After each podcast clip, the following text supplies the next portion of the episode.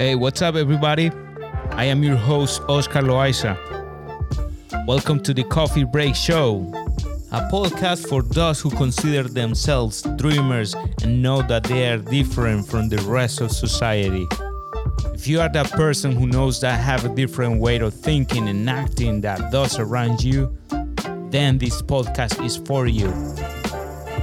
So grab your coffee and relax. It's the Coffee Break Show. Yo, what up? What's going on, guys? What's going on, everybody? Welcome back to one more episode of the Coffee Break Show. This is your host, Oscar Loaiza. As I told you in the intro, guys, in this episode, we're gonna talk about why most people are hating the new Joe Rogan podcast set. Yes, I want to talk about why most people hate it. And um, please listen to what I'm about to say because it's really important. And mostly for those that really want to uh, create a podcast and those that want to get into filmmaking and photography. So please pay attention to it. It's really, really important. So um, before we start, I want to let you know that you can follow me on Instagram as at Oscar Loaiza, L O A I Z A 1111. And also, don't forget to subscribe to the podcast in Spotify and Apple Podcasts and give us five stars. That help us a lot. So now guys, without further ado, so let's get into it.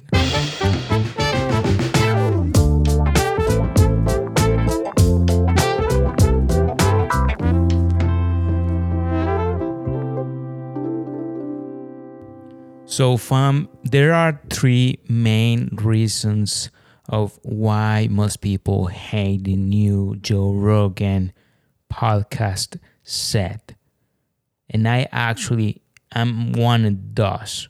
I really don't like it. I hated it. I hate it. And I just really, really don't like it. I was actually expecting, I mean, the first time that I saw uh, those uh, pictures on Instagram and people talking about his uh, setup, uh, I thought was crazy. I thought was really really nice in in the beginning, but uh, I didn't know how tiny that place was, and I heard like it's really cheap in Texas to pay rent and you know for big spaces and I really don't understand why he chose that tiny space. Probably they thought about like you know acoustic, uh, all those things about audio, but uh, you know even with a big space, you can really. I mean, he's a big guy. He's in the big leagues. I think with a bigger place, they can handle so many things to create, you know, and really nice acoustic place and um, so I want to get into the the first reason. So there are three reasons, three main reasons, and the first one is the frame rates. If you don't know about photography or filmmaking, so basically, uh, I'm gonna try to explain what frame rates uh, it's about. So when you try to if you put any of your hands in front of your face and you just move it uh, from side to side you can see kind of like you know like um certain speed right? From your eyes from your eyes perspective. Like that speed is the regular speed that any human eye can detect. That that's basically the, what I'm trying to explain.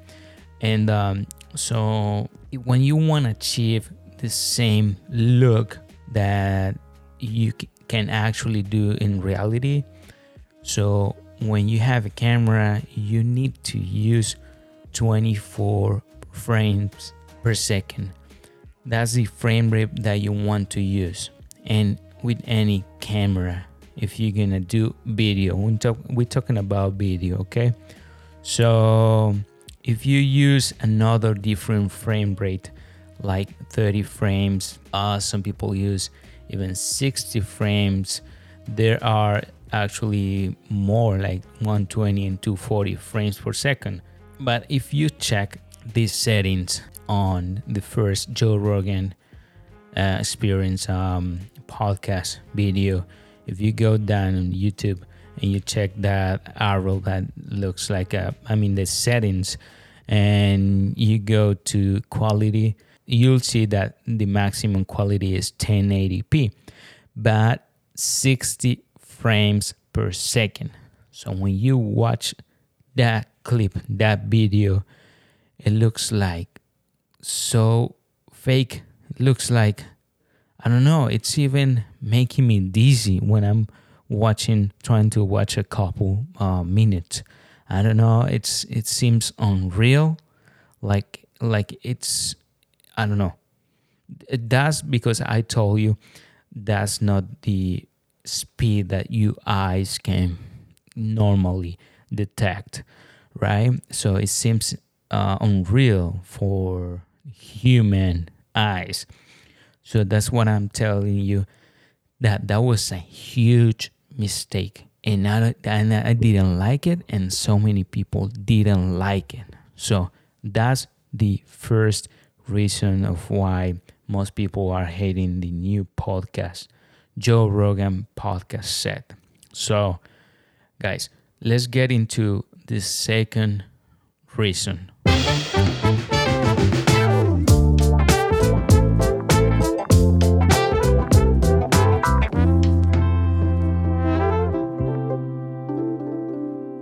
So, the second reason is because of depth of field. So, what the hell is depth of field? So, when you are recording um, any type of video, let's talk about this one like interviews and these podcast clips. So, if you look at that first episode of Joe Rogan's uh, uh, news new podcast set, you can tell like he's pretty close to the wall, right? He's basically right against the wall. And there's no separation between the wall and his body. So that's what basically depth of field is. Is the distance between the background and the subject. So that distance it's called depth of field. And usually when you record in a certain distance from the background, you have like a blur background. That's the depth of field. And that creates a, like a pro look on a really, really nice look in any video or photo, right? So in this case, doesn't look like not even close to something professional because he's right like i told you he's right against the wall. So uh, you can really see like full resolution of the background like those uh, designs black and red. So actually i really really really don't like it. So that that that's another reason that makes me like dizzy like i don't want to look at it. And it's actually distracting me from what they really talking about. So i don't know if they just focusing on audio because i mean the audio is really really nice. It's top quality audio. But some people and actually a lot of people like watching his videos but uh, I guess they're just focusing more on audio because of the new deal with um, Spotify. Maybe that might be one of the reasons.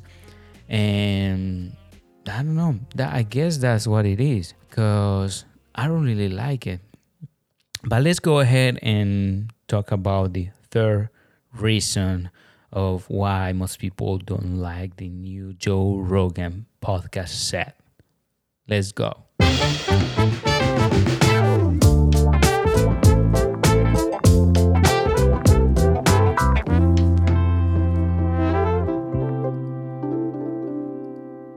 So, fam, the third reason is because of lighting. Really bad, bad lighting in that set. I don't know what they were trying to do, and I could tell they were trying to experience different uh, lighting setups because in the second episode in that new uh, podcast setup, they changed some of the lighting and. Uh, the first one let's talk about the first one is really uh the lighting is super bad like i don't know what they were trying to do if you check when they focus on joe rogan the lighting is coming from left and from the right and some from the back. So like his face is kind of like full of shadows.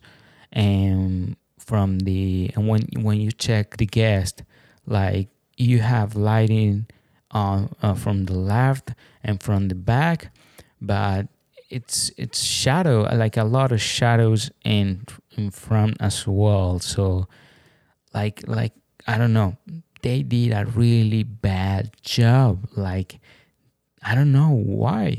I mean they are really huge in this business so i really don't understand. I hope they realize because i've seen so many people commenting on their videos and even people on uh, instagram um, you know leaving comments and even on twitter like so many people tweeting and, and on some others creating youtube videos talking about this topic and it's been insane. His quality is i, I guess because of the change uh, even i felt like it wasn't the same show like those two first episodes in the new set. And uh, i probably i don't know he was he wasn't feeling it and he was just adjusting to the new setup and the new everything. I don't know. That might be a stress. That might be something else. But um anyway uh, guys that's what i wanted to talk about like the main three reasons why most people are hating the new joe rogan podcast set. So there you have it. The first one is uh, frame rates don't use 60 frame rates use 24 frame rates okay? Then the depth of field create separation from the background so you have a pro look. And there are different ways to achieve that but um, with a good good or really nice separation you know the good distance from the background. With any lens you can create a nice depth of field and the third one uh, and the last one that we talked about was lighting. So these guys can really have a nice lighting if they use a diffuser. So it looks like they didn't use one. So when you use a diffuser, no matter what light, what light are you, you know, um, having in the set. So if you use a diffuser, that creates like a really soft and nice like light in your face or the body. And that's it guys. I hope you enjoyed this talk, this episode I really wanted to talk about this situation with this new uh, Joe Rogan um, podcast setup. I don't want to create. I'm not creating hate. I just, I'm just, you know, uh, trying to create value. So if any of you want to create a podcast or even like any project with um, filmmaking, so you already know some mistakes that you have to avoid so you don't create like an ugly look okay?